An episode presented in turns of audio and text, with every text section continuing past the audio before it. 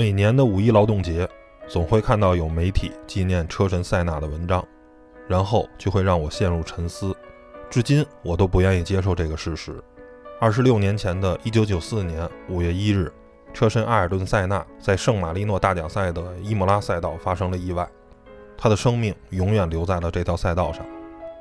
虽然这件事情已经过了这么长的时间，但我们还是感叹这一切来得太突然。这一天，除了是劳动节。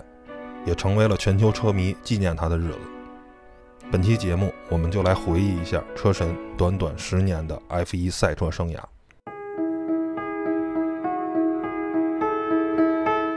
说到塞纳进入 F1 的第一辆车，很多人会说是一九八四年让他崭露头角的托勒曼 TG 幺八三 B。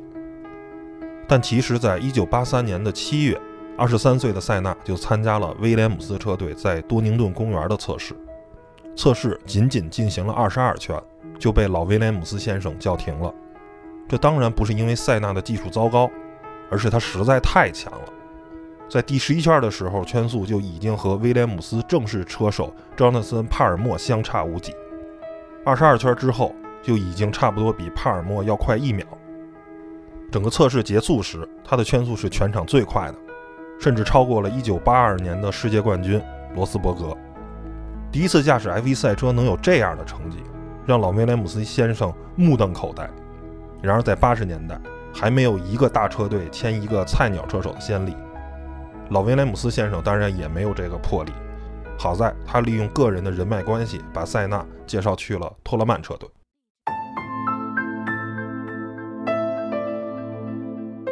F1 赛事向来就不是简简单单一名车手能够解决一切问题的赛事。它的背后需要一支强大的团队，而最终的结晶才是车手们驾驶的赛车。加入 F1 的第一年，塞纳来到了一支垫底车队，驾驶着几乎全场最烂的赛车。然而，他却让全世界的车迷知道了他，而且被封为雨神。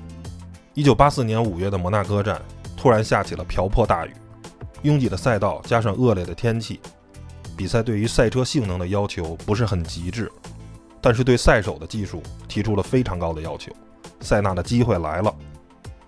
他为观众展示了他对雨地驾驶出神入化的理解，驾驶着托勒曼 TG 幺八三 B 一路从队尾飙升至第二名，让车迷们对塞纳有了极深刻的印象。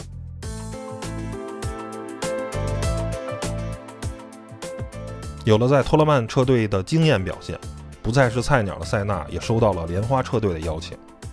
但八十年代的莲花赛车已经不是七十年代七冠王的水平，而是一台在直线都画龙的赛车。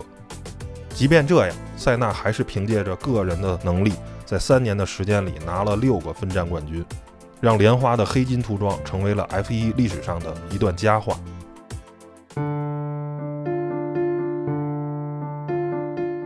迈凯伦成就了车神，塞纳也成就了迈凯伦最伟大的时代。塞纳的三个世界冠军都是在迈凯伦取得的，他驾驶的迈凯伦 MP4 赛车也是当时世界上最好的赛车。1988年全年十六站大奖赛中，MP4 赛车共取得了十五个杆位，十次最快圈速和总计一千零三十一圈中的一千零三圈领跑，并获得了十五次分站赛冠军。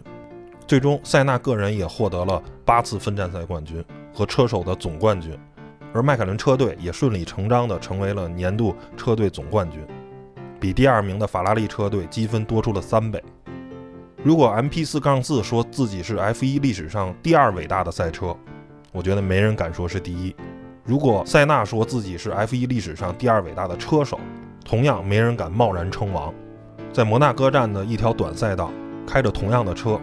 塞纳在排位赛比已是两届世界冠军的队友普罗斯特快1.4秒，这让后者目瞪口呆地说道：“这不可能，我已经推到了人类的极限。”然而一战成神的塞纳却说：“我突然发现，我不再是有意识的开车，整条赛道对我来说就是一条隧道。”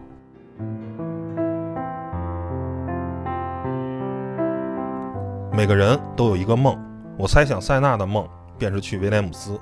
早在1983年试车时，他就放弃了迈凯伦领队的邀请，求着老威廉姆斯先生让他开一场。十年后，他终于加盟了这里。然而，梦想却变成了梦魇。威廉姆斯赛车之前采用的主动悬挂、牵引力控制、ABS 等黑科技，通通被 F1 组委会禁止。FW16B 已然成为了垃圾赛车，赛车也出现了前两站连续退赛的惨况。然而，塞纳依然用两个杆位告诉世人，他是世界上最快的。